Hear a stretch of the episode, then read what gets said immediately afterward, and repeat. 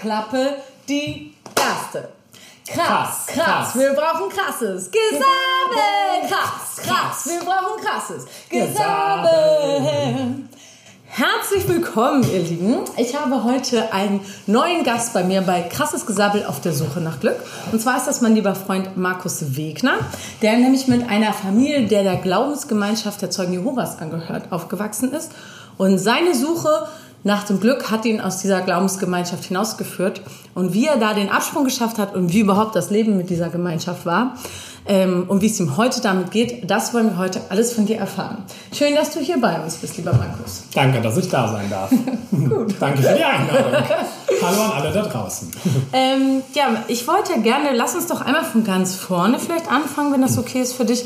Ähm, wie ist denn das Leben in so einer Glaubensgemeinschaft? Kannst du uns einmal, ist der Alltag jetzt deutlich unterschiedlich vom Alltag, äh, also wenn ich jetzt sage normaler Familie, ist natürlich ein bisschen äh, überspitzt, aber weißt du, was ich meine? Ja. Also vielleicht muss man vorausschicken, dass die Glauben, äh, Glaubensgemeinschaft der Zeugen Jehovas sich dadurch auszeichnet, dass sie eigentlich möchten, dass man als normales Mitglied der Gesellschaft wahrgenommen wird, Ja. aber die grundsätzlichen Glaubensideen oder die Glaubensausrichtungen der wesentliche Weg sind, den die Zeugen Jehovas für sich als einzig wahren Weg beschreiten. Und das sind dann so Sachen wie, dass es halt nicht christlich ist oder nicht biblisch ist, ähm, Geburtstage zu feiern, dass Weihnachten kein echtes biblisches Fest ist, dass Ostern zum Beispiel auch kein biblisch begründetes ähm, Fest ist. Aber darf ich einmal kurz Ja. biblisch in dem Sinne, weil also die Bibel, die ich jetzt, ich bin ja gar nicht gläubig, aber Ja. trotzdem die Bibel, die ich kenne, darin sind diese Feste ja ganz wichtig, so oder das ist ja im christlichen Glauben. Naja, das ist ja eher die Glaubensausrichtung, Ja. ohne das Ganze jetzt verteidigen zu wollen, weil um nochmal auf den Eingang zurückzukommen, ich bin da ja raus. Aber ich werde uns jetzt alle, das ist dein geheimer Plan. Genau. Und auch. Genau. Ähm, nee, also man kann natürlich jetzt sagen, die Bibel ist äh, frei auszulegen oder man kann die Bibel so interpretieren, wie man es gerade möchte. Als Beispiel, was eigentlich auch so, wenn man so Arte-Fan ist oder Phoenix-Fan ist oder ZDF-Doku oder so, wenn man da sich solche Sachen anguckt, da kommt es manchmal auch, dass Bibelforscher oder ähm, irgendwelche äh, Geologen oder so sagen, wenn man das Ganze mal runterbricht, dann stimmt es schon wenn als Jesus geboren wurde zu Weihnachten und die Schafe da auf der Weide waren und die Schafe haben äh, den Stern gesehen, der dann da äh, die Leute zu dem Stall geführt hat, wo Jesus gelegen hat. Die Schafe sind auch in Israel zu Weihnachten im Dezember nicht auf den Feldern. Weil oh mein auch, Gott! Voll der Blind. Oh, wow, stimmt. Also das sind so Sachen, wo so ganz normale, geschichtliche, belegbare Gedanken ähm, dazu führen, dass man halt diese Bibel nochmal so ein bisschen von einer anderen Seite betrachtet, wie es zum Beispiel der Katholizismus tut. Ja. Und davon möchte sich die Glaubensgemeinschaft der Zeugen Jehovas auch ganz stark Ja. trennen oder abstrahieren, dass diese ganzen Glaubensüberzeugungen halt nicht richtig sind. Und für die Zeugen Jehovas ist, wie gesagt, der einzig wahre Weg mit der Bibel verbunden, der Weg, den sie gehen. Und gibt es da auch Kirchen, in die man geht und dann so eine Art Gottesdienst Genau. so? Das gibt's ja. Also hier in Hamburg zum Beispiel gibt es einen großen Königreich Saal, heißt der dann, äh, in Fuhlsbüttel. Ähm, und da ist man dann genauso wie Kathol also der katholische Ja. Glauben einem das vorschreibt, dann halt sonntags hingegangen Ja. und auch einmal unter der Woche und dann werden da Bibelvorträge gehalten und man wird auch ein bisschen ausgebildet. Das ist ja das, was vielleicht die Leute auch da draußen gut kennen und was ich ja Mhm. und du ja auch schon mitbekommen hast hier in Hamburg. Ähm, ein liebes ähm, Ja. Entschuldigung an alle, wo ich das vielleicht im Ruhrgebiet mal gemacht habe. Ach, das wollte ich So, auch sagen. Ne, also während dieser Woche Ja. wird man dann auch darin unterwiesen, wie das so ist, wenn man die Leute auf der Straße anspricht oder wenn, keine Ahnung, wenn man da auf äh, So mit diesem Wachturm oder Genau, was oder wenn man da anklingelt bei den Leuten zu Hause, was da halt eine gute Argumentation sein kann. Und wenn die Leute dann sagen so, "Ah, nee, interessiert mich nicht, ja, aber haben sie schon mal überlegt? drüber nachgedacht, nicht Weihnachten zu feiern. ja, genau. Stichwort Schafe. Ja. Ach, da, also jetzt, das wäre nämlich tatsächlich auch eine Frage gewesen von mir. Dieses, ähm, das heißt, jeder äh, Teilnehmer, wollte ich gerade sagen, jeder Glaubensangehörige muss auch missionieren und von äh, Tür zu Tür oder hat so eine Missionarzeit? Ja, genau, oder? wie das Missionieren aussieht, selber kann jeder für sich entscheiden. Mhm. Also es wird nicht verlangt, dass jetzt von einer 90-jährigen älteren Frau da ja. äh, Kilometer um Kilometer ähm, gemacht so eine. Art Zivildienst. Aber ja, nee, aber das ist halt einfach so, ja. dass man halt die Leute anspricht oder dass man, es reicht auch, wenn man in der Bahn sitzt oder so und das ergeben sich da Gespräche, was halt ein bisschen strange ist und wo dann halt so dieser Sektenfaktor dazu ja. kommt. Das Ganze muss dokumentiert werden und das Ganze wird als monatlicher Bericht auch am Ende erfasst. Und was, also was heißt dieses Missionieren und das Predigen? Das heißt, du machst ein Selfie, wer tut das? Nee, aber man muss das selber notieren und da man ah. das ja für Gott macht und Gott ja auch nicht belogen werden kann, wird natürlich davon ausgegangen, dass das alles der Wahrheit entspricht, was man da tut ja. und was man aufschreibt. Und wenn das dann nicht so wirklich äh, dem Mindestwert ja. oder dem Durchschnittswert entspricht, was da zahlenmäßig oder stundenmäßig erreicht wird, dann ja wird da auch schon mal mit einem gesprochen. Und äh, würdest du sagen, du hättest, du hast Leute, also oder Leute angeworben oder nur? Ja. Ja, wirklich? Ich war halt. Ähm, wir haben das ja im. Vorgespräch schon ein bisschen ja. äh, so äh, beleuchtet. Ich bin halt auch durch mein Sternzeichen äh, Steinbock. Alles, was ich tue, mache ich 100 Prozent. Mhm. Und wenn ich da halt ja. in dieser Glaubensgemeinschaft war, und es ging darum, dass ich halt missionieren musste ja. oder dass ich halt predigen sollte von Tür zu Tür. Und Was? jede Woche wurde mir vorgelesen aus der Bibel, Jesus hat uns gesagt, geht daher hin und macht Jünger ja. aus Menschen aller Nationen und lehrt sie. Dann war das für mich eine Selbstverständlichkeit, das dass ich das mit 100 Prozent ja. mache und dass ich dann da halt auch, okay. ich habe mich dann dazu verpflichtet, und das nannte sich dann Pionier, der halt, oder Hilfspionier, der halt 50 Stunden im Monat Freizeit geopfert hat und dann 50 Stunden ähm, in seiner Freizeit ja. da von Tür zu Tür gerannt ist und, und die Leute. Leute versucht hat zu bekehren.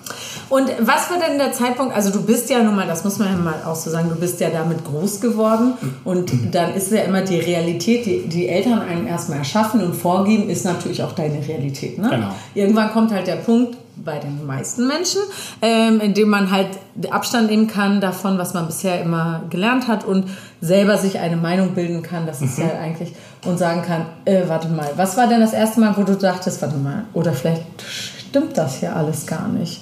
Kannst du dich daran erinnern?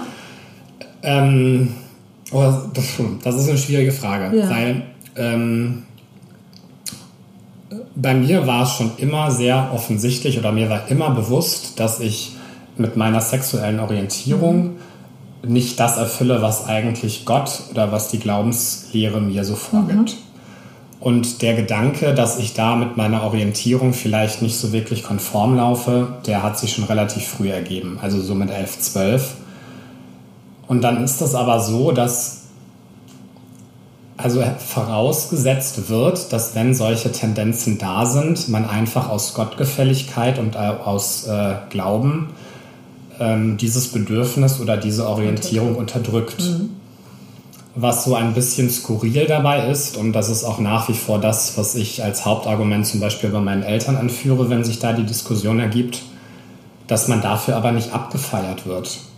Dass man dieses zusätzliche schwere Los mhm. bekämpft mhm. und dass man dieses Kreuz zu tragen hat. Mhm und man müsste glaubenstechnisch eigentlich der Superhero der ja, Gemeinschaft sein. Weil du das an Weil ich dagegen angekämpft habe. Aber es bleibt bei Nein, der Glaubensgemeinschaft. Das ist ja eine Krankheit. Ne? also aus deren Sicht sozusagen. Ja, ja es ist eine also, Entwicklung. Wir, also der Sündenfall in Eden durch ja. Adam und Eva. Und da haben sich verschiedene Facetten der Sünde herausgestellt, ja. so die Glaubensüberzeugung der Zeugen Jehovas. Und dabei hat sich dann halt auch so diese emotional-sexuelle Tendenz ergeben, der Homosexualität die halt eine Facette der Sünde ist mhm. und gegen die man halt ankämpfen muss. Mhm. Und manche sind mit der Sünde, weiß ich nicht, irgendwie ähm, Krebs oder so. Das ist auch eine ähm, Art. Krebs der, zu haben. Nicht äh, Krebs zu haben, sondern dass die Zellen dafür ähm, quasi geschaffen sind, das sich so zu verformen. Das ist eine Sünde. Da, nein, das ist nee. eine, ein, ein Ergebnis des, des Sündenfalls in Eden. Okay. ne? Ah ja.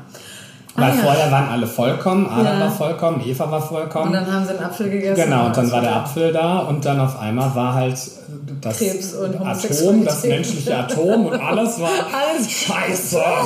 Okay, okay verstehe. Ähm, ähm, also Achso, wir- genau. ja, und um auf die Frage ja. zurückzukommen, es war halt für mich dann Ja. klar, dass ich das irgendwie fühle, ähm, bis ich das kommunizieren Wie alt konnte. warst du da ungefähr? Elf und zwölf. Elf und zwölf. Elf oder zwölf. Und dann habe ich halt auch so für mich ähm, versucht, so in den Schriften, in Mhm. diesem Wachturm und der Wache, das irgendwie rauszufinden, ob da irgendwelche Tipps gegeben werden Mhm. oder ob da irgendwelche Ratschläge gegeben werden. Habe ganz intensiv in der Bibel gelesen und habe versucht, da irgendwie gegen anzukämpfen. Und ich kann mich daran erinnern, dass ich ganz häufig emotionale Ausbrüche hatte, die davon getragen waren und ich konnte das in dem Moment aber nicht sortieren. Zum Beispiel, das habe ich auch jetzt immer noch, dass ich manche Musiken oder manche Lieder höre, wo ich einfach wie so ein Schalter umgelegt Und dann bist du äh, wieder und dann, ich, also es ist tatsächlich wie so ein eingebranntes Bild. Ich kann mich da genau dran erinnern. Ich habe im Kinderzimmer gesessen, hinten in der CD-Ecke beim Bücherregal, habe mich weggedreht, habe mich zur Wand gedreht und habe ganz laut dem, äh, das bekannte Lied oder den bekannten Soundtrack von Schindlers Liste angemacht. Okay. Und dieses emotionale, sehr getragene, das Ja. hat mich in eine so krasse Lage versetzt. Und in dem Moment, wo das war, ist meine Mutter reingekommen Ja. und hat gefragt, ist irgendwas? Und ich konnte vor Tränen nicht sprechen und sagen, was los ist Ja. oder wie ich mich gefühlt habe und hätte das natürlich sowieso nicht gekonnt, Ja. Weil ich natürlich wusste, durch die Lehren und durch die Versammlungen, die da wöchentlich abgehalten werden, dass das eine Sünde ist Mhm. und dass das ein Makel ist und dass man darüber halt auch nicht, Nicht gerne redet. Und vor allen Dingen dann auch nicht die Eltern So, enttäuschen. genau. Und dadurch ähm, war das halt alles so ein bisschen schwierig. Und dann kam aber der Punkt, wo ich ähm, festgestellt habe, dass ich nicht der Einzige bin Der in der einzige Schule oder der? Schule. Ja, tatsächlich. in der Glaubensgemeinschaft. Ah, ja. Wie kam Und dann das? hat sich durch so wie so ein bisschen wie beim Flirten so auf Ja. der Tanzfläche, dass man sich so, wenn man so größere Kongresse Ja. hatte oder so größere Versammlungen, Kongresse? Das war dann so. na, wir haben zum Beispiel das, das Westfalenstadion in Dortmund angemietet, Das wo normalerweise falsch. das, der BVB spielt. Und dann wurde halt aus Nordrhein-Westfalen sind da alle Zeugen Jehovas zusammengekommen. Und haben Alle da einen 7000, großen, genau. also, Ja, ja, genau. Glaubens Kongress, ja. genau. Es war dann halt wie so ein Gottesdienst, nur halt ein bisschen Mhm. größer. Und ähm, wenn man da dann halt Leute gesehen hat und man sich so mit denen unterhalten hat, Mhm. dann dachte man halt ganz oft, biblisches Nachtigall, ich hör's dir trapsen. Aber dann war natürlich Ja. der Umkehrschluss wieder, dass man darüber natürlich auch Auch nicht sprechen konnte, weil man ja auch nicht wusste, ob der andere dann Das einen in die Pfanne ja. haut, weißt du, oder auch, also das war so eine ganz verzwickte äh, ähm, Situation. Situation. Aber mich hat es dann darin bestärkt, einfach zu sehen, dass es nicht richtig sein kann. Ja. Weil Also da fing es dann langsam an zu bröckeln, dass du Genau. dachtest, warte mal ganz kurz. So Genau. falsch kann das doch nicht sein, Genau. weil ich bin ja eigentlich ein guter Mensch. Genau. Und dann hatte ich Ja. relativ viel Freizeit, als ich meine aller, allererste Ausbildung angefangen habe und die dann abgebrochen habe ähm, als Veranstaltungskaufmann. Und da hatte ich dann ein Dreivierteljahr Zeit, bis ich dann Industriekaufmannlehre angefangen habe Mhm. ähm, und hatte ein eigenes Auto und bin da dann Irgendwo Heimlich nach Köln Nein, gefahren. Okay. ja. und habe da dann ähm, so meine ersten Dates gehabt Ja. und da hatte ich dann mit 19 auch mein erstes Mal. ja. Und das habe ich dann aus dieser Pflicht heraus oder aus dieser Glaubensüberzeugung heraus gebeichtet bei meinen Eltern. Und das war natürlich dann in unserer Gemeinde Der das absolute Drama. Aber haben deine Eltern das, weil du gerade sagst, Gemeinde dann weitererzählt? Ja. Ah, Das Ah, ist ja. deren Pflicht. das, ah. Und dann sind die Ältesten, also die Glaubensältesten Ja. der Gemeinde dann mit mir zusammengekommen und dann Ja. wurde es dann besprochen und was das halt für Ursachen haben kann Und keine was hätte Ahnung. für Ursachen haben können? Hast du irgendeinen. ja, ich hast wie viel, wie oft hast du masturbiert? Ah, naja, okay, da ist natürlich auch ein klarer Zusammenhang, das wissen wir. Dann bist du schwul und lesbisch oder was weiß ich was. Ja. Das ist so schön, dass ich jetzt hier ja. so mit euch darüber ja. lachen kann. Ja, also wenn ich so lache, du weißt, ja, ne? ich total, nehme das total, total. ernst. Aber ähm, ich, ich kenne dich ja schon vielleicht einmal auch für die Leute da draußen schon ein bisschen länger oder sehr viel länger. Mm, und ähm, du hast mir das Ganze auch erst, weil wir kennen uns bestimmt schon 15 Jahre, würde ich sagen. Irgendwie so, 14, irgendwie so. 10, also jedenfalls. Ja, so, ja, und du hast mir das erst vor äh, zwei Jahren erzählt. Oder Ach, letztes, Jahr, Jahr letztes, letztes Jahr, nicht vor zwei Jahren, letztes Jahr erzählt. Ähm, was mich einmal, weil wir eigentlich ja ein sehr offenes Verhältnis haben und du es dir ja nicht schwer fällt, über Sachen zu mhm. reden oder irgendwie auch Schwächen einzustehen oder Sachen, die vermeintlich peinlich sein können, was auch immer. Und es hat mich sehr, ähm, nicht verwundert, aber gezeigt, wie tief da ich weiß nicht genau, ich will nicht Scham sagen, aber ich Scham weiß, ist Scham richtig, ist richtig ja. Hm. sitzt, dass du das ähm, nicht erzählen konntest ja. vorher. Ähm, was war denn, ah, nee, jetzt, sorry, jetzt bin ich schon wieder drei, ich will einfach, ich will gerne chronologisch vorgehen. Lass uns nochmal, das stelle ich jetzt nochmal hinten an, was ich gerade fragen wollte. Lass uns jetzt nochmal zurück nach Köln ähm, und nachdem die Ältesten, du masturbierst zu genau, viel, genau, da habe ich dann, drei Vater genau. unser und dann ist alles wieder gut. So. Ähm, da habe ich dann halt auch nochmal so ganz intensiv mhm. so das mit dem äh, Bibellesen und mit dem von Tür zu Tür mhm. gehen gemacht und so, um mich halt quasi davor davon zu schützen zu, ja. und davon zu reinigen, so ein bisschen Läuterungsprozess hinter mich gebracht. Hattest du denn eigentlich einen Freundeskreis oder irgendwie Leute von außen, die nicht aus der Glaubensgemeinschaft waren? Nein. Nein, gar nicht. Nein. Okay. Weil das nicht erwünscht war oder weil du daran auch nicht. Weil das nicht erwünscht war, aber weil sich das auch nicht ergeben hat. Ne? So die Freizeit habe ich halt meistens mit Predigen verbracht oder mit ähm, von Tür zu Tür gehen. und so am Wochenende ja. ähm, hat sich das halt nicht so großartig ergeben. Und das kam witzigerweise dann ähm, im Zuge dessen auch mit, ähm, als diese Köln-Zeit mhm. angefangen hat weil ich durch die freie Zeit, die ich dann hatte in dieser Pause zwischen den beiden mhm. Ausbildungsbeginnen, durch meine Friseuse mhm. oder Friseurin, was sagt man eigentlich? Ich weiß es nicht. Entschuldigung. ja, ja. Schade. Die, die die Haare geschnitten die hat. liebe Dame, die immer für die Haare verantwortlich ja. war. Im Porsche Center Essen. so, alles ja, okay. Ähm, ja. Die hat zu mir gesagt, weil die natürlich auch, das ist ja das Lustige, wenn man in dieser heilen Welt wohnt und in dieser Glaubensgemeinschaft sich befindet, dann ist man immer so der kleine Paradiesvogel, der sich cool anzieht und stylisch mhm. aussieht. Aber nie wird natürlich der Gedanke weitergesponnen, dass man vielleicht dann auch einfach nur die Schwuchtel der Nation ist. Aber alle Außenstehenden sind natürlich so, ach, die nette Schwuppe wieder, die immer so gut aussieht. Ja, okay. Und wenn man ja. das halt nicht berichtet, dass man Zeugen mhm. Jehovas ist oder dass man halt diesen Glauben hat, mhm. für alle anderen ist klar, ähm, der ist beim CSD in der ersten Reihe unterwegs. Ja, aber das warst du ja damals noch nicht, oder? Nee. nee. Aber die Friseurin die aus dem Porsche Center, die hat, die hat dein Potenzial erkannt. Die hat zu mir gesagt. Markus, hör mal. Ich kauf dir ein Haus. Mein Neffe, ne? mein Neffe. Ich ja. glaube, den musst du mal kennenlernen. Und wir gehen immer sonntags, gehen wir Karaoke singen im Bochum im Bermuda-Dreieck. Willst du da nicht mal mitkommen? Und dann habe ich gedacht, ach, das ist ja nett. Also Bochum und Bermuda 3 klingt auch wie, man verliert da seine Unschuld und zwar auf allen Ebenen. Ja, ja okay. Mhm. Ja, das war dann Bochum. Da bin ich dann mitgegangen und da ja. war das ähm, war dann der Zufall, das was ich vorher nicht wusste, ja. dass dieselbe Karaoke-Bar ist, ähm, wo auch die ganzen Starlight Express Darsteller immer singen. Ah, ja. Und dann habe ich da halt auch meine damals beste Freundin kennengelernt, die da so ein bisschen als Fan auch immer ja. dabei war und die dann immer so ein bisschen supportet so hat. Halt. So ja. eine Gabi, genau. Ja. Sorry. Ja. Ähm, auf jeden Fall haben die Starleiter dann natürlich relativ schnell immer so gesagt, Sing Mach doch mal was mit ja? der Stimme. Oder Aha, hast du nicht mal also, Bock irgendwie? Dass du singen konntest, wusstest du damals schon oder hast hab, du da dann erst Ich habe schon in der Grundschule die Hauptrolle in der Goldenen Gans gespielt. Okay, sorry, ich wusste es nicht. Wie passend deine Jacke für alle, die uns nur zuhören. Markus trägt heute quasi das Gefieder der goldenen Gans als Jacke. Das ist ein Pfau, aber es ist okay. Achso, okay. Das sieht aber sehr goldig aus und es sieht auch sehr ja. gut aus. So.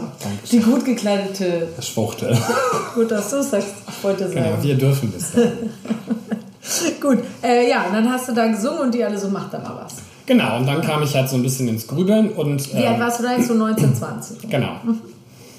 Und dann habe ich halt meine Ausbildung angefangen als Industriekaufmann und da war dann, Ja. das ist ein schlechtes Cool. Wortspiel, aber da müsst ihr jetzt leider durch, Ja. da war der Samen gesät. Du hast Samen gesagt. okay, weiter. Und ich dachte dann halt so Ja. die ganze Zeit immer natürlich darüber nach.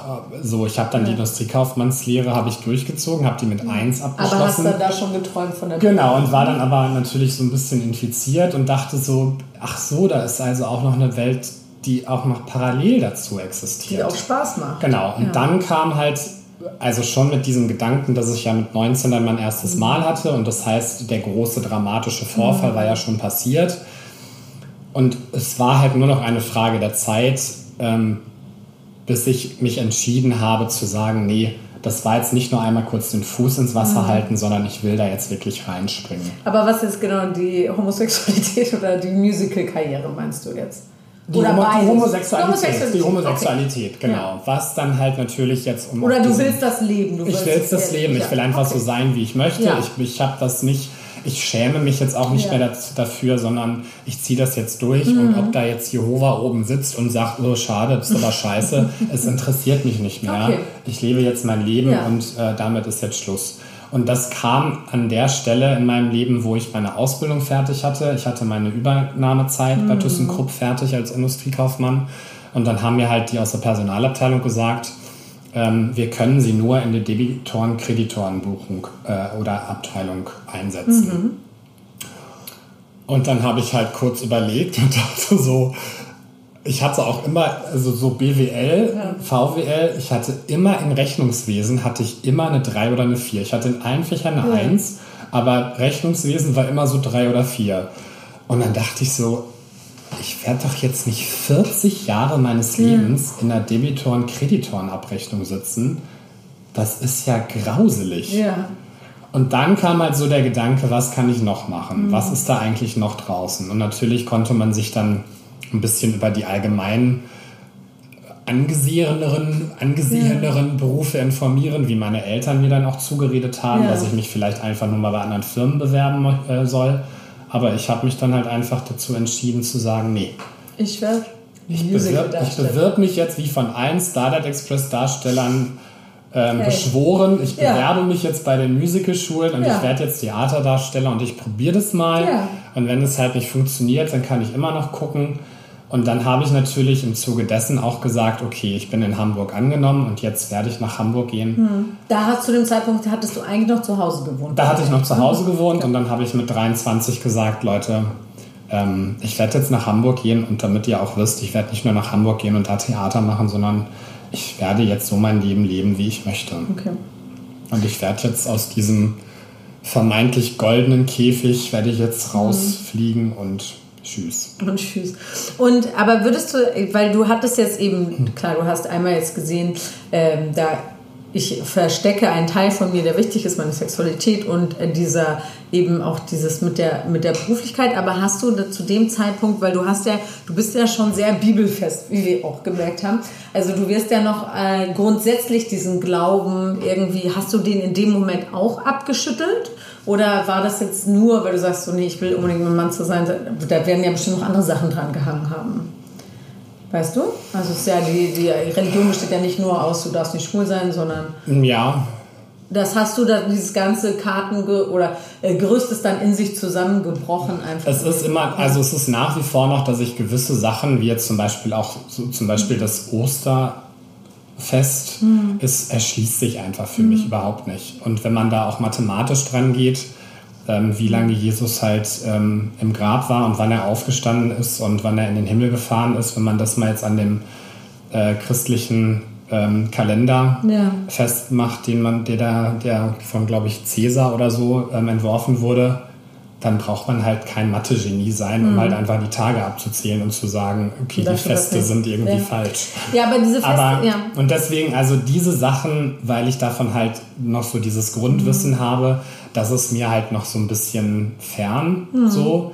Ähm, und generell ist für mich Kirche und christlicher Glaube und so wie er im Moment halt auch praktiziert wird und was man davon mitbekommt mhm. äh, durch die Kirche oder durch den Papst oder durch den Vatikan oder wo auch immer, das ist mir alles suspekt. Ja. Und alle Glaubensgemeinschaften oder Sekten und so, wo einfach das Individuum nicht akzeptiert nicht wird zählt. und wo halt die Bibel als ich will mal sagen, als Waffe benutzt wird, ja. um etwas zu töten oder um etwas zu beschneiden. Oder etwas zu erreichen. Genau. Wollen, ja. Das ist für mich halt einfach sehr suspekt und ja. ich habe jetzt für mich mit der Zeit eigentlich auch festgestellt, dass ich dieses Glaubensgehabe oder diesen Gottesglauben nicht brauche und für mich ist eigentlich relativ klar, dass ich je mehr ich mich damit beschäftige, der Evolutionstheorie anhänge. Mhm.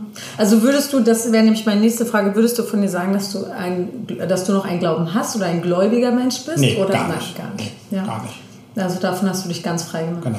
Erwischst du dich manchmal, dass du so ein alte, dass du noch so alte Verhaltensmuster oder so alte Sachen, die, die, die so aus deiner Vergangenheit sind, dass du Sachen denkst oder machst, denkst, huh, scheiße.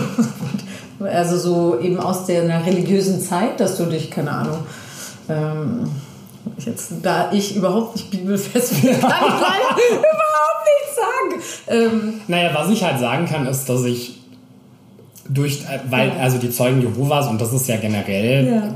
so bei, bei allen Glaubensgemeinschaften, die so ein bisschen mehr in der Welt sind oder in der alltäglichen Welt existieren, dass man halt nicht negativ auffallen möchte und mhm. dass man immer freundlich sein möchte und dass man halt auch Menschen helfen mhm. möchte. Der christliche ähm, Glaube oder die christlichen Wertmaßstäbe von aufeinander achten, einander mhm. helfen, füreinander da sein, mhm. das ist was, was bei mir sehr, sehr verankert mhm. ist und das kann ich, glaube ich, auch nicht einfach so weglöschen, obwohl ich nicht mehr in der Glaubensgemeinschaft bin, weil das auch was mit meiner Erziehung ja. zu tun hat. Und auch deiner Persönlichkeit. Genau, ne? also, die auch extrem ja. geformt wurde. Und wenn man sich vorstellt, dass man bis zu seinem 23. Ja. Lebensjahr und auch die intensivste Zeit seines ja. Lebens, die Pubertät, in dieser Glaubensgemeinschaft mhm. verbracht hat und immer eingetrichtert bekommen hat, achte auf andere, mhm. ähm, du bist ja nicht alleine, ähm, da ist immer und sei es nur Gott jemand, der über dir steht mhm. und dem du Rechenschaft ablegen musst. Mhm dann ist das ganze Wesen oder die ganze Erziehung davon getragen, mhm. immer zu achten, wie kommt das bei anderen an? Mhm. Wie äußere ich mich anderen gegenüber mhm. und so weiter. Also ich würde sagen, das hat ja, weil grundsätzlich, ich finde schon, dass es einen großen Teil deiner Persönlichkeit ausmacht, diese Hilfsbereitschaft und Dasein und auch immer ein Stückchen mitzudenken, was könnte dem anderen eine Freude machen. Mhm. Ich habe keinen Freund, äh, der, von dem ich so zuverlässig Geschenke zum Geburtstag, zu Weihnachten, äh, wenn ich dir irgendwas ausgeliehen habe oder du mich zum Essen triffst, also ich habe sonst niemanden, von dem ich und immer so schön verpackt. Mm, aber das ist ja was Positives. Und dieses mit der Rechenschaft ablegen und so, das wäre ja vielleicht eher was, was man, weil das hast du ja nicht nötig, außer vielleicht vor dir selber. Und wie ist denn der Kontakt heute zu deiner Familie? Du hast ja noch einen Bruder? Genau, also genau. ich habe einen Bruder, ich habe ähm, mittlerweile auch ähm, einen Neffen, nee, sogar zwei Neffen. Mhm. Ähm, dadurch, dass die Glaubensgemeinschaft der Zeugen Jehovas der festen Überzeugung ist, dass jemand, der aus der ähm, Religion oder aus dem Glauben austritt, freiwillig, also absichtlich mhm. nicht mehr dabei sein möchte, ähm, von Gott nicht mehr akzeptiert wird oder mhm. verdammt ist, ist es laut Bibelüberzeugung der Zeugen Jehovas ähm, ein Muss, sich von dieser Person zu trennen und abzusondern. Das heißt, man muss halt wirklich einen Strich oder einen Schnitt machen und dann ist man halt raus aus der ja. ganzen Sache. Das heißt, ich habe soweit keinen Kontakt mehr zu meiner Family. Ja. Ähm, ja, und bin da, habe da eigentlich auch nie drüber gesprochen und habe da nie irgendwie jetzt mit denen noch großartig drüber gesprochen mhm. oder kommuniziert, ob die das vielleicht nachvollziehen können, dass ich einfach jetzt ähm, mein, meine homosexuelle Neigung nicht länger unterdrücken kann. Ja. Aber ich wusste ja durch diese Bibelfestigkeit oder diese, diesen Glauben, den sie da gelebt haben, dass das auch nicht der Fall sein wird. Mhm. Und ich habe von drei Personen aus dieser Glaubensgemeinschaft, als es bekannt gegeben wurde, dass ich halt nicht mehr dabei sein Ach, das möchte. wird richtig äh, bei einem äh, Ja, ja, damit Gottesdienst, alle wissen, dann, dass sie mit dir nichts mehr dass sie, wenn sie haben. mich auf der Straße sehen, auch nicht mehr, nicht mehr grüßen und Ah, auch ja. nicht mehr mir alles Gute wünschen und meine Nummer aus dem Telefon löschen. Und, und drei Personen haben sich danach dann noch per Brief bei mir gemeldet. Und Verabschiedet haben mir, oder? Und verabschiedet Ach, und haben mir einen ganz lieben Brief geschrieben. Und haben gesagt, dass es ihnen leid tut, ähm, weil sie mich halt als Person einfach so wertgeschätzt haben und ähm, dass sie mir einfach alles Liebe wünschen und ähm, und dazu haben aber nicht meine Familienangehörigen gezählt. Gut. Die haben dann halt einfach den Deckel zugemacht und haben halt das so hingenommen und für die bin ich halt gestorben. Glaubst du, dass das wirklich so ist oder dass das auch ein eigener Schutz ist? Weil ich glaube, deine Mama wird bestimmt nicht gemacht haben, naja gut, tschüss Markus, knick, sondern äh, Nee, also meine Eltern, da kann ich jetzt vielleicht nicht in der Ausführlichkeit drüber sprechen, aber die haben da für sich ihren Weg gefunden. Ähm, das sind aber auch die einzigen. Bei meinen Großeltern weiß ich, ähm, dass mein Großvater bis zu seinem Tod immer gesagt hat, dass er sich das noch einmal gewünscht hätte. was, dich zu sehen? mich zu sehen. ja. Das ist aber leider Gottes auch ein, kleines, ein kleiner Zwiespalt, weil ich in, auch noch zusätzlich in einer Ruhrpott-Familie groß geworden bin. Und Mhm. man möge sich das vorstellen, am Wochenende Sonntagsbraten auf dem Tisch, ähm, alle Männer, Mhm. die was von sich halten, einen Bierkrug vor dem Gesicht, Mhm. dazu noch ein Jägermeister auf dem Tisch. Und halt schön die Schwarte mit gut Kartoffel, Ja, Stampf klar, und ne? So, und da dann noch zusätzlich zu diesem Glauben irgendwie diese sehr patriarchalischen, heterosexuellen, Ja. schlechten Witze Ja. über sämtliches, was schwul, was transsexuell, Ja. was irgendwie in eine Art geht, was man halt selber für Nicht schändlich kennt, und für schlimm äh, erachtet. Und diese Menschen möchte, also den Menschen möchte ich das eigentlich gar nicht erzählen. Ja. Ja. Wenn ich, wenn ich doch weiß, ähm, jemand hasst Rosenkohl aufs Tiefste Ja. und ich habe da in der neuen Brigitte ein Rosenkohlrezept gefunden, was ich für mega lecker halte, dann werde Ja. ich den nicht einladen Ja. und sagen, aber probier, Probier doch, doch mal. mal. Ich mache das ganz lecker, aber es muss Zucker So ein bisschen anbraten. Ja. ja Okay, aber verstehe. Mhm. ich finde dich scheiße. Ja, gut, dann lade ich dich halt nicht ein. Dann ähm, gibt's Sauerbraten. Also das ist für mich halt einfach so verstehe. der, der, der Grundsatz und ich habe mich damit jetzt Mhm. abgefunden. Ich finde es natürlich immer schade an dem Moment, wo ich sehe, dass bei Mhm. Irgendwelchen Premieren im Theater die ganze Familie Ja. im Saal sitzt und denen dann zujubelt, meinen Darstellerkollegen und dann so, hey, kommen deine Eltern auch zur Premiere? Ähm, Nein. Nee. Sie habe ich schon seit zehn Jahren nicht gesehen. Ja. Die finden mich. scheiße. ähm, Okay. Aber ist das, wie, wie hast du das für dich so?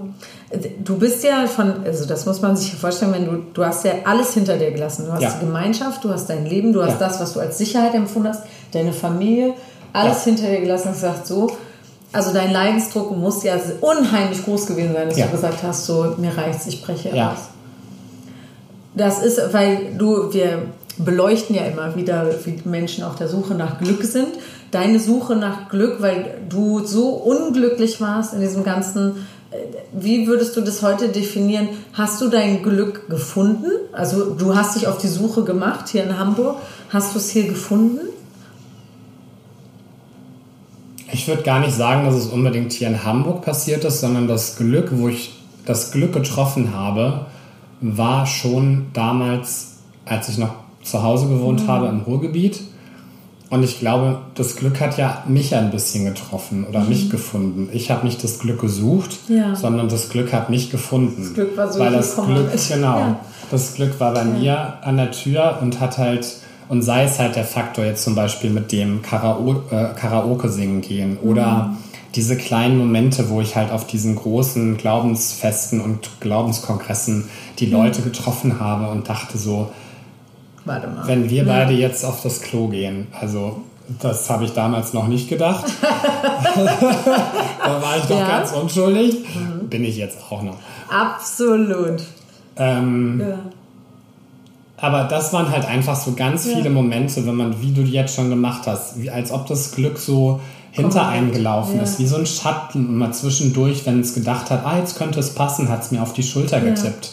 Und dann habe ich mich manchmal umgedreht und dann war vielleicht die Konzentration oder der Fokus wieder so auf dem Glauben, dass ich mich kurz umgedreht habe, aber nicht wirklich jetzt wahrgenommen mhm. habe. Und irgendwann aber war der Moment da, wo das Glück halt ständig die ganze Zeit bei mir an der Schulter war. Und dann habe ich mich ja. irgendwann mal 180 Grad umgedreht und habe ja. gedacht, ich gucke mir das jetzt auf jeden Fall mal an. Ja. Und als ich es mir dann angeguckt habe, dieses Leben, ähm, wie ich es halt einfach jetzt leben kann, ähm, da hat Freiheit, es mir gefallen. Ne? Genau, da hat es mir diese Freiheit, nicht mehr dieses Stringente, nicht mehr dieser Käfig, nicht mehr dieser straffe Rahmen, nicht mehr diese Vorschriften, die im Ende sich für mich überhaupt gar nicht mehr logisch anhören. Ja. Also wenn es jetzt mal irgendwie die Gelegenheit ist, dass ich mal vielleicht mit meiner Mutter oder so telefoniere und es passiert dann, dass wir auf diesen Punkt zu sprechen kommen, ähm, ich muss mich ganz doll beherrschen, dass da nicht meine Euphorie oder meine. Wut teilweise einfach so überschäumt, weil ich einfach denke, sagt mal, wie dumm seid ihr eigentlich? Mhm. Das ist doch so offensichtlich, dass man diesen Gedanken mhm. nicht für das einzig Wahre wahrnehmen kann. Ja. Wie dumm seid ihr eigentlich? Würdest du sagen, dass deine Eltern, äh, die sind auch in die Sekte reingeboren oder sind die angeworben? Mein Vater ist reingeboren worden, soweit ich weiß, und meine ja. Mutter ist mit relativ frühen Jahren äh, reingewachsen. Die war schon auf ja. der Welt und war, glaube ich, irgendwie vier oder fünf. Ah.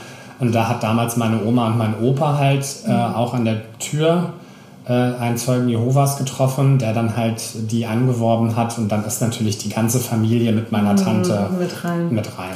Und würdest du sagen, deine Eltern, wenn wir jetzt über Glück sprechen, sind die glücklich in diesem Gefüge oder sind die dem unterworfen und können es einfach nicht erkennen? Für mich ist, und das ist, glaube ich, auch der wesentliche Punkt, dass ähm, das für mich alles nur noch eine Schau ist. Mhm. Und ich meine, für die Leute da draußen, achtet mal darauf, so, ja.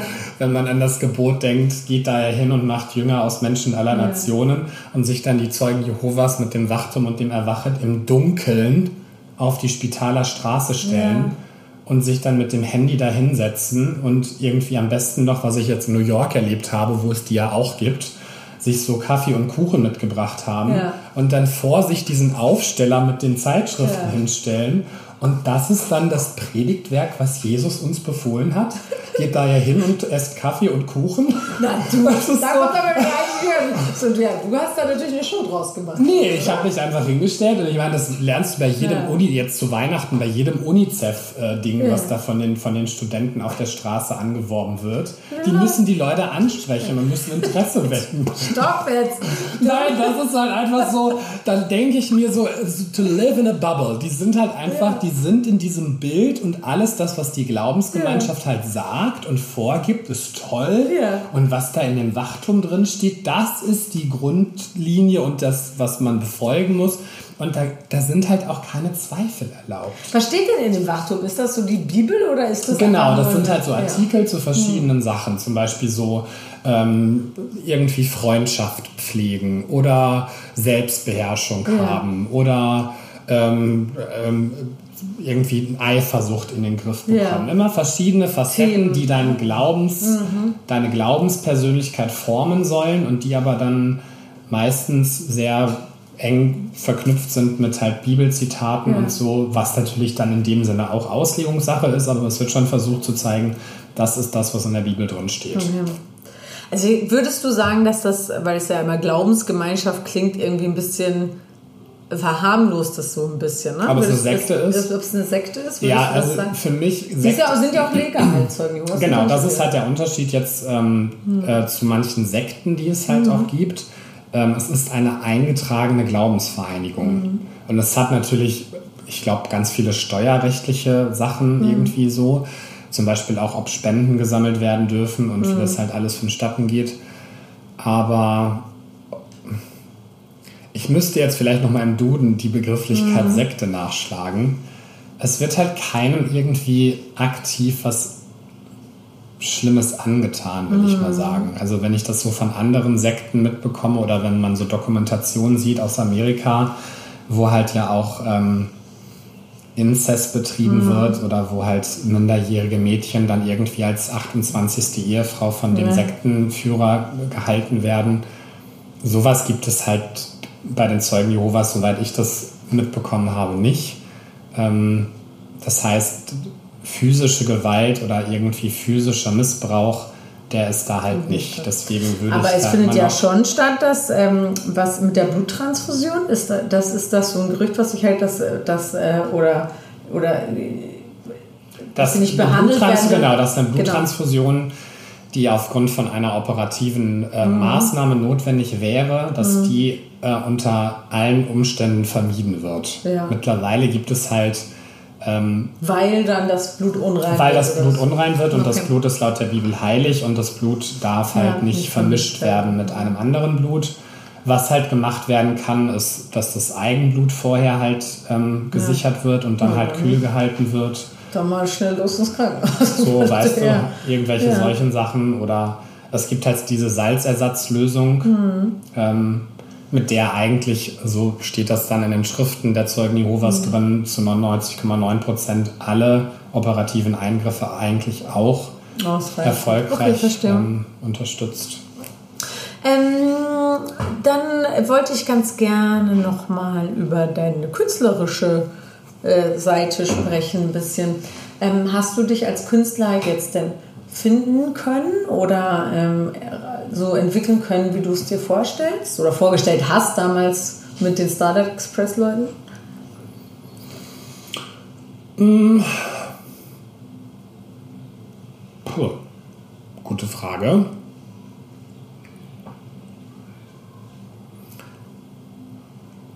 Was ich auf jeden Fall sagen kann, ist, dass ich mir in den Hintern gebissen hätte, mhm. wenn ich diese Seite oder diese Berufswelt nie für mich erforscht hätte oder ja. ergründet hätte. Von daher war dieser Schritt, nach Hamburg zu gehen und die Ausbildung anzufangen, mhm. perfekt. Ausgemalt habe ich mir, glaube ich, was anderes. Mhm. Wie ungefähr jeder von ja. Also ich hätte mir schon irgendwie vorstellen können, dass ich wenigstens einmal... Äh, keine Ahnung, ein ehrenwertes Haus bei einer, ich war noch niemals in New York Audition als Fred ja. hätte singen können. Das, oder irgendwie. Süß, dass du Audition sagst und nicht Show, aber gut, ja. Ja.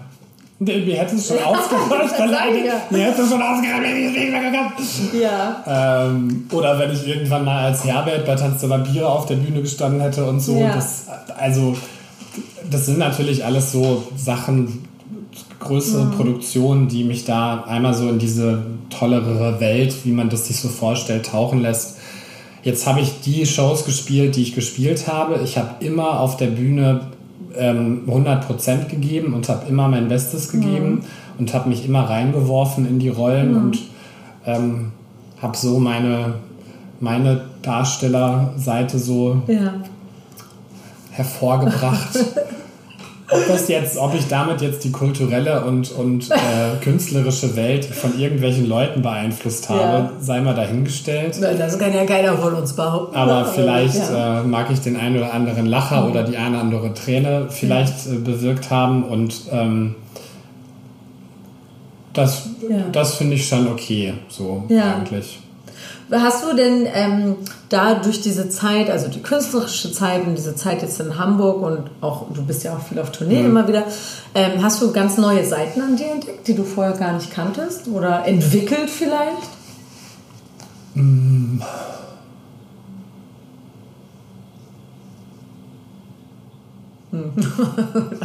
das sind so tiefe, das sind ja. so tiefe Fragen. Naja, Leute, wir sind hier ein ganz tiefgründiger Podcast auf der Suche nach dem Glück. Ach ja. so, okay. Nein, also, ich habe vielleicht habe ich ein bisschen durch das Künstlerische gelernt oder habe da so ein bisschen das entwickeln können, diese selbstverständliche Art oder diese selbstdarstellerische Art, wenn man so möchte, ja. wenn man es negativ ausdrücken möchte, die manche Leute vielleicht, wenn sie mich so auf den ersten Blick sehen, ja. als arrogant abstempeln würden oder einstufen würden. Oh. Und das wäre dann so die ähnliche Phase, wenn man zurückgeht an die Glaubensgemeinschaft ja. bei den Zeugen, dass ich halt so ein bisschen der komische Clown der Gesellschaft war.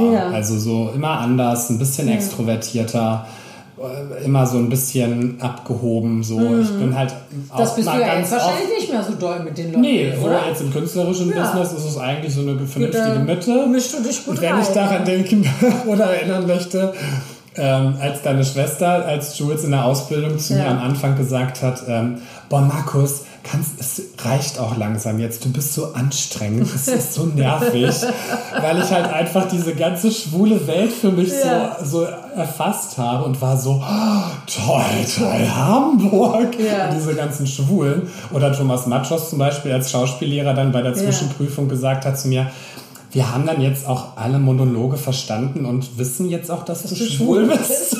Can you dive down? Ja. Weil ich halt wirklich von Ja. Angels, Punks and Raging Queens und, Ja. und äh, aus A Chorus Line Ja. und wirklich alle schwulen Monologe Ja. und aus Lieblingsmenschen und so abgearbeitet habe. Ja. Weil ich das alles für mich wahrnehmen wollte Ja. und alles Fühlen so wollte. fühlen Endlich wollte. fühlen durftest. Ja, und das Na, war halt so, ja. Mhm. ich wollte es alles nehmen und das war für mich alles was ganz Neues und ein ganz großer Hype. Und ähm, dadurch ist natürlich auch so eine gewisse oder ein gewisses Selbstverständnis Mhm. gewachsen, so dass ich einfach mir Ach so, für dich selber. für mich für selber, dich dass ich selber, halt, ja. wo es halt früher so war, dass ich dann irgendwas in der, in der Zusammenkunft da im Königreichssaal gehört habe und dann wieder so Mhm. Ja. zusammengezuckt Ja. bin, weil mir wieder da oben einer den Zeigefinger gezeigt hat. Und jetzt So. würde ich vielleicht sagen, ja, pff, guck du dich mal an. Ja, wow. Das ist gut. Warte mal, das notiere ich. Den- Das Argument notiere ich mir mal kurz. Guck du dich mal an. Hashtag, guck du dich mal an. Also das ist echt super, das notiere ich mir mal. Würdest du sagen, dass sich das vielleicht, wie du es jetzt gerade ja schon gesagt hast, ähm, dass du erstmal alles schwul, also ich bin schwul und kann ich es bitte jedem erzählen, dass sich das aber auch so fortgeführt hast, dass du deine schwule Seite so doll ausgelebt hast, was weiß ich, auf Party, Sexualität oder so, dass du es vielleicht von einem Extrem ins nächste gekippt ist und äh, weil du schon vorhin auch sagtest, Ähm. so CSD erste Reihe immer, dass das jetzt so ähm, Was ich auf jeden Fall sagen kann, ist, dass ich durch diese Zeit, die ich, ähm, finde ich, begrenzter hatte und besonders, weil ich ja in der Pubertät oder in der jungen äh, Phase meines Lebens ähm, von dieser Glaubensgemeinschaft kontrolliert war, dass ich das Gefühl immer noch so ein bisschen habe, dass ich die Zeit nachholen muss. Ja. Wenn ich zum Beispiel auf Party bin und ich sehe da irgendwie einen 19-Jährigen, Ja. ähm, und der ist halt irgendwie schon, Ja. weiß ich nicht, seit drei Jahren in der Szene unterwegs. Es ist kein Neid oder keine Eifersucht, aber es ist so eine gewisse Art von Bewunderung oder irgendwie das auch so- Freude, dass Ja. Mhm. da jemand so ist, der so äh, das ausleben kann. Ähm, und für mich hat das Ganze halt erst mit 23 Mhm. angefangen. Und zu der Zeit war ich ja dann auch in der Ausbildung und habe sieben Tage die Woche gearbeitet, weil Mhm. meine Eltern mich nicht unterstützt haben. Und dann war für mich halt auch nicht viel Party machen angesagt, weil es war immer so einmal Party machen in Hamburg oder zwei Wochen zu essen haben. Und dann war es halt so, okay. Ja. Und dann bin ich mit, ich weiß, dann war ich mit 27 fertig. Ja. Und dann war ich halt auf Tour mit Ja. Die Schöne und das Biest für neun Monate. Ja. Und dann war ich fertig, war vier Monate in Hamburg und war dann neun Monate auf dem Schiff. Ja. Und dann kam ich wieder und war 28 oder fast 29 und zu der Zeit war dann das erste Mal, dass die Leute in Hamburg dann so Hey, bist gesehen Ja, eigentlich? wirklich. Und dann so, bist du denn hey, wo kommst du denn her? Und ich bin so, Hey. ich wohne seit sechs Jahren in Hamburg, was geht? Nein, du wohnst auf der Vettel, da sieht man nicht so gut. Ja. Ich habe vorher äh, in ja. Billstedt gewohnt. Ach so, ja, okay, sorry. Also das ist ja, äh, ja, und dann, Und dann war das halt los. natürlich, ja. dann ging es halt erst Ja. los. Und wenn man sich das vorstellt, mit 28 Ja. das erste Mal wirklich so. Und wow, du so irgendwie fast zwei Meter groß, so gut gebaut, blonde Haare und die Schwulenwelt natürlich so, wuhu. Who's that? Ja, ja, gut. Und da habe ich schon das Gefühl, dass ich... 0174223, ruft ihn an. Ja. Ähm, okay. ja, entschuldige. Und dann? Und dann habe ich halt Ja. immer noch so manchmal das Gefühl, dass ich äh, so langsam, finde ich, legt sich das so ein bisschen, weil ich auch merke, dass auch, ähm, sorry, dass Ja. auch die schwule Welt nicht das Nonplusultra ist. Was? Ähm, Und dass mich auch vieles so ein bisschen annervt. Und witzigerweise kann man da sogar dann den Kreis wieder schließen, Ja. dass dieses sehr konservative Erziehen und dieses Ja. ganz strenge Bild von, wie wirkst du nach außen, da ist jemand, der über uns Ja. wohnt und über uns wacht und dem muss man Rechenschaft ablegen. Und dieses Verhalten, so immer zu gucken, was passiert um mich herum und wem tue ich damit weh Ja. oder, Oder wer guckt da ne, drauf, wer ja. guckt da drauf. Dass ich dieses Verhalten oder so diese Denke halt jetzt in der schwulen Szene so ein bisschen, ja, nee, so ein bisschen als Nachteil von mir wahrnehme, weil ah, ich halt so okay, sehr, ne, weil ich so sehr höflich und sehr anständig und so mhm. und kannst du bitte Platz machen, auch wenn du einen Testosteron aufgespritzten ja. Oberkörper hast, aber ich Na. möchte gerne da durch, weil da ist die Toilette oder soll ich dir vor deine Füße pinkeln? Ja, da ist die Antwort nein. Kann ich leider nicht, Markus. Ja, ja. Klar, wenn sie dann mit einem ja. sprechen. Ja. Okay. Und solche Sachen, also mhm. da stelle ich jetzt fest, das ist, äh, ist die du dann zu doll auf dich selber beziehst. Ja, genau. Und halt genau. einfach so immer so war es. Ja. Nimm doch mal andere wahr. Ja. Okay, jetzt nochmal zurück. Ich hatte ja ganz am Anfang, was hatte ich dich denn gefragt? Ach ja, genau, mit der Scham. Ob du dich dafür schämst, dass du da mal warst. Weil du, wir am Anfang ja. der Folge darüber gesprochen hatten. Tatsächlich ist es so, dass ich mich, deswegen habe ich das auch dir nie mhm. erzählt, dass ich, ähm, also man hat 23 Jahre lang oder eine gewisse Zeit mhm. lang eingetrichtert bekommen, dass das das Schlimmste oder mit das Schlimmste ist, was man machen kann. Und dass man, wenn man das wirklich so tut, dass das verwerflich ist und dass mhm. man halt auch nicht mehr würdig ist, gegrüßt zu werden oder halt einfach mhm. nur der Schandfleck der Familie ist. Und mit diesem Gefühl habe ich natürlich auch weitergelebt in Hamburg. Ich konnte mhm. das nicht einfach umswitchen und sagen, hey, das ist was Cooles, mhm. proud to be gay, ja. ähm, CSD erste Reihe. Das ging halt einfach nicht so schnell. Und für mich hat es auch was, mit Scham zu tun, zu tun, weil ich mich halt komischerweise für meine Eltern oder für die, für die Tatsache, dass da halt diese Familie hinter mir ist, die dieser Glaubensgemeinschaft angehört, ja. dass das halt auch eine Scham ist, weil mir das peinlich ist. Ja. Weil eigentlich jeder normal, Menschen, äh, normal denkende Mensch ähm, mit drei Gedankengängen versteht, dass das, was da geglaubt wird, nicht wirklich wahrhaft sein kann oder nicht wirklich die Wahrheit ist. Aber meine Eltern sind so ja. und glauben das. Und dafür schäme ich mich. Und dass auch ich 23 Jahre lang dieser Glaubensgemeinschaft hinterhergetrottet bin, ja. das ist halt auch immer noch so eine kleine Scham. Und deswegen mhm. war das, wenn ich halt jetzt Freunde kennengelernt habe oder neue Leute kennengelernt habe, nichts, worüber ich so gut und offen sprechen mhm. konnte. Aber ich würde dir gerne mal was sagen. Ähm, als Freundin, ich finde, das ist eine Sache, ich, vielleicht kann ich es in deinem Kopf umdrehen. Das im Gegenteil sollst du dich nicht schämen, sondern es ist ein unglaublicher Mut und Kraft. Ich kriege gleich Tränen in den Augen, weil ich es so krass finde, ähm, dass du das alles, dass du, dass du erstmal das für dich überhaupt erkennen konntest, mhm. das, also diese wie lange das dauert, finde ich, sich davon loszumachen, zu sagen, okay, meine Mama hat aber immer gesagt, das ist so und so, warte mal, vielleicht ist es aber gar nicht so und so. Dann den Mut zu haben, das der Welt auch noch so klar zu sagen und klar dafür einzustehen, für was von dem du selber noch gar nicht wusstest, ob es das Richtige überhaupt mhm. ist, wusstest du ja zu dem mhm. Zeitpunkt nicht. Und ähm, das ist so eine Stärke und so ein Mut, den du da bewiesen hast und auch nach wie vor so lebst, weil du bist ja jemand, der sehr äh, klar immer und differenziert seine Meinung sagt. Also ich, wir arbeiten öfter mal für alle anderen hier, äh, öfter in Workshops zusammen. Deshalb kenne ich Markus im Umgang mit anderen Menschen und eben auch so im Arbeitszusammenhang. Und das ist eine, ich weiß, dass manche Leute damit nicht so gut umgehen können, weil du da halt auch nie hinterm Berg mithältst mit mhm. deiner Meinung. Aber das ist eine Qualität, die ich sehr an dir schätze. Mm, und du trotzdem ja auch, also du sagst ja ganz schnell, wenn die, oder nicht ganz schnell, aber du sagst ganz klar, wenn du irgendwas bis hierhin und nicht weiter, aber du bist auch nicht nachtragend. Wenn man mhm. dann darüber spricht, das ist auch gut.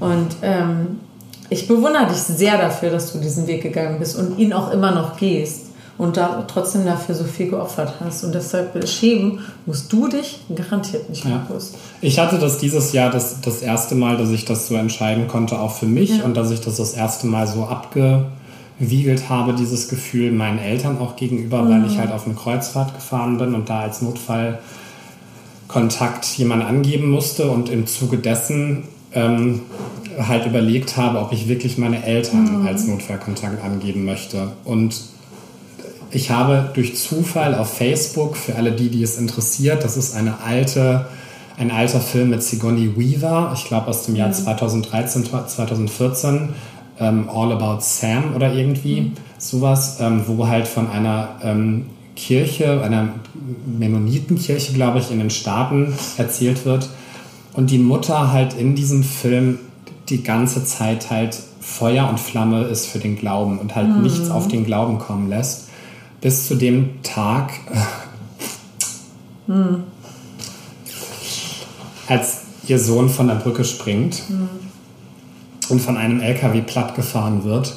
Und es gibt ein Video, was halt auf Facebook viral ging, so in der mhm. Zeit von CSD und so, wo sie vor dieser Glaubensgemeinschaft steht und halt sagt, ähm, wir haben halt die ganze Zeit immer davon gesprochen. Der Homosexuelle entscheidet sich dafür und macht es bewusst. Der Homosexuelle ist selber schuld. Wenn er nur Gott Vertrauen hat, dann kann er dagegen ankämpfen. Und jedes Mal habe ich neben meinem Sohn gesessen und habe zusammen mit der Gemeinde gebetet und gesagt, Amen. Hm. So sei es. Amen. Ja. Amen. Und habe mich halt nie gefragt, was mein Sohn gerade in dem Moment denkt. Ja. Und auch was mein Sohn gerade darüber denkt, dass seine Mutter in dieses scheinheilige Gerede quasi mit einstimmt ja. und Amen sagt. Und sie hat halt erst an dem Tag, als ihr Sohn von der Brücke gesprungen ist, das erste Mal sich gefragt, was hat eigentlich er die ganze Zeit gedacht. Ja. Und ich habe meiner Mutter dann ähm, eine Nachricht geschrieben und habe gesagt, ähm, oder habe das eingefordert und habe eigentlich für mich beschlossen, dass ich eigentlich in dem, was ich erreicht habe, dass ich eigentlich Stolz und Bewunderung einfordern mhm. kann, weil ich die ganze Zeit eigentlich immer nur das Gefühl hatte, meine Eltern müssen sich für mich schämen. Mhm. Und das ist ja auch das, was meine Eltern halt im Moment so leben, dass ja. sie ne, so, keine Ahnung, Theaterkarten verfallen lasse, äh, mit denen, äh, wo ich mit ihnen reingehen möchte ins Theaterstück, mhm. weil sie halt sich schämen, mit mir zu sehen, zu, äh, gesehen, gesehen, zu werden. Zu werden. Ja. Und dieses Gefühl von, ihr müsst mich äh, einfach auch mal jetzt als Sohn bewundern oder äh, stolz einfach. oder anerkennen, ja. Ähm, ja. das fordere ich jetzt ein. Und dann habe ich meiner Mutter diesen Link geschickt ähm, wo sie natürlich in all ihrer Weisheit und in ihrer Offenheit ja. nur zurückgeschrieben hat, ich kann kein gutes Englisch. Und ähm, ich habe nur gesagt, ich bin nicht von der Brücke gesprungen. Mhm. Ja, du hättest noch die Chance. Ich, ich, ja. ich habe mich dafür entschieden und ich habe gesagt, ich werde das jetzt so leben und für mich ist das Leben mhm. noch lebenswert und ich möchte das Glück finden und ich muss das Glück suchen weil dieser Junge, der Sohn von der Figur mhm. von Sigourney Weaver, der ist einfach von der Brücke gesprungen. Mhm. Obwohl er das ja. Glück vielleicht noch hätte suchen ja. können. Aber für ihn war halt einfach keine Lösung und kein ja. Weg mehr da, den er als Glücksweg gesehen hätte. Und ich habe halt nicht den Weg von der Brücke gesucht, sondern Du suchst deinen Weg. Ich mache einfach meinen Weg und bin am Leben. Und ähm, ich will das, also ich will halt einfach nicht mehr dieses mhm. Gefühl tragen, ich muss, mir muss es leid tun, dass ich diesen schlimmen Weg eingeschlagen ja. habe. Aber ich glaube, da ist, ähm, du entscheidest das, Markus. Ich glaube, das wird niemals irgendjemand dir abnehmen. Ich weiß, du suchst diese, diesen Befreiungsschlag bei deinen Eltern, aber den wirst du niemals bekommen. Mhm. Das, it's just not gonna happen. So. Mhm. Ich glaube, du bist der, der das entscheidet, weil du fühlst das und du entscheidest, es reicht jetzt, ich schäme mich nicht mehr dafür, weil das mhm. ist deine Entscheidung, glaube ich. Also, ich, wenn ich mir das anmaßen darf, zu sagen. Ja. Aber ich glaube, du kannst das nur entscheiden. Und ich finde, es ist mal Zeit. Es ist echt mal Zeit. Oh Mann, ich muss die mal kurz machen. Oh Mann, ey. Oh. Ich weiß nicht, ob das Glück hin, ich sage, mir tut es leid, dass du das so erleben musstest oder musst, aber es ist so, ähm, ist es so unglaublich, ist für mich so gar nicht nachvollziehbar, weil ich so anders aufwachsen durfte, irgendwie mit Eltern, die mich alles so selber meinen Weg haben finden lassen, auch mit meinem Glauben und so, ist es für mich völlig unvorstellbar, mm, dass, ja, dass du diesen harten Weg da gehen musstest. Würdest, was würdest du Leuten raten, also die in dieser Glaubensgemeinschaft noch anhören und es nicht mehr wollen? Hast du irgendeinen Tipp für jemanden? Also jeder empfindet das natürlich anders und ich lehne mich jetzt mhm. vielleicht sehr weit aus dem Fenster, wenn ich da irgendwie Ratschläge gebe, mhm. aber jeder, der irgendwie denkt, dass seine Person oder sein Wesen eingeschränkt oder beengt mhm. ist und er nicht mehr atmen kann, mhm. weil er sich so verzweifelt mit irgendwelchen ja. Lasten und auch mit irgendwelchen Unwahrheiten beladen fühlt. Der sollte diesen Schritt wagen und auch ein bisschen, ähm, wie soll ich das sagen, einfach auch ein bisschen der Welt vertrauen. Ich weiß, mhm. wir haben im Moment so ein bisschen das, was, was in den Nachrichten kommt, als Bild von einer Welt, die eigentlich nur den Bach runtergeht. Mhm. Aber die Zwischenmenschlichkeit und die freundlichen Werte, die es gibt, die werden sich nicht verändern, nur weil halt irgendein ähm, orangefarbener Mensch denkt, dass er der Leader of the World ist. Ja. Ähm, man wird ja. Anschluss finden, man wird Freunde finden, man wird irgendwie die Möglichkeit finden, sein Leben zu leben.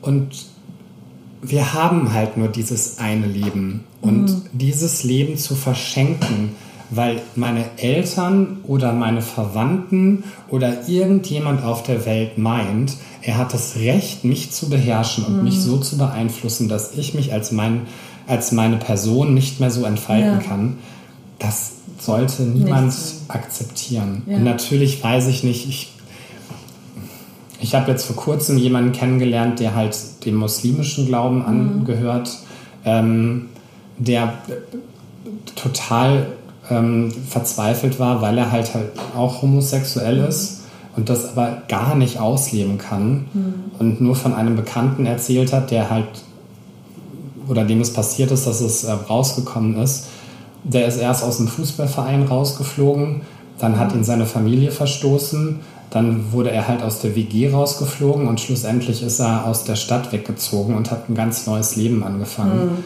weil er einfach es nicht mehr ausgehalten hat, in dieser Gesellschaft mhm. und in diesem ganzen Umfeld zu leben, weil er nur noch gehänselt und nur noch ja. ausgelacht wurde. Ich weiß, das kann ein großer Schritt sein, aber Vielleicht ist es auch der Richtige dann das einfach. Das ist dann auch der ne? Richtige. Ne? Und ja. man weiß nicht, wenn das. Glück auf der anderen Seite wartet und die, die Mauer vielleicht doch zu hoch scheint, aber versuch wenigstens über die Mauer drüber mhm. zu springen und du weißt nicht, was da wartet. Mhm. Weil es kann auch sein, dass du auf der anderen Seite bleibst und das ist genauso beschissen. Mhm. Und du würdest dich halt, wie gesagt, in den Po beißen. Wir haben nur dieses eine Leben und ähm, das hast du schön gesagt.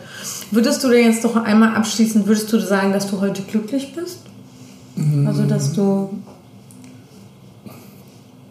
Ich, ich bin glücklich, dass ich, ich bin glücklich, dass ich den Schritt gegangen bin und dass ich so viel Kraft hatte, mich ja. zu lösen und endlich das Leben zu leben, was ich jetzt lebe. Hm, weil das ist ja, also das ist ja ein glückliches Leben, was genau. du hast. Ne? Also das kann man schon. Und ich bin auch froh, dass du diesen Schritt gegangen bist, Max, wirklich. Sonst hätte ich, na gut, wenn ich jetzt sagen, hätte ich dich da rausgeholt, aber ach, das ist wirklich, wenn ich mir das vorstelle, dass du da sitzt und dann die ganze Zeit denkst, oh, schön, dass du hier bist. Auf der anderen Seite der Mauer, wie du ja. es so schön gesagt hast. Ja, ihr Lieben, äh, ich muss sagen, das war ein sehr bewegendes Gespräch für mich. Ähm, schön, dass du deine Geschichte mit uns geteilt hast, so offen und ehrlich. Ähm, ja. Wenn ihr noch irgendwie Fragen oder sowas habt, dürft ihr uns natürlich wie immer gerne schreiben.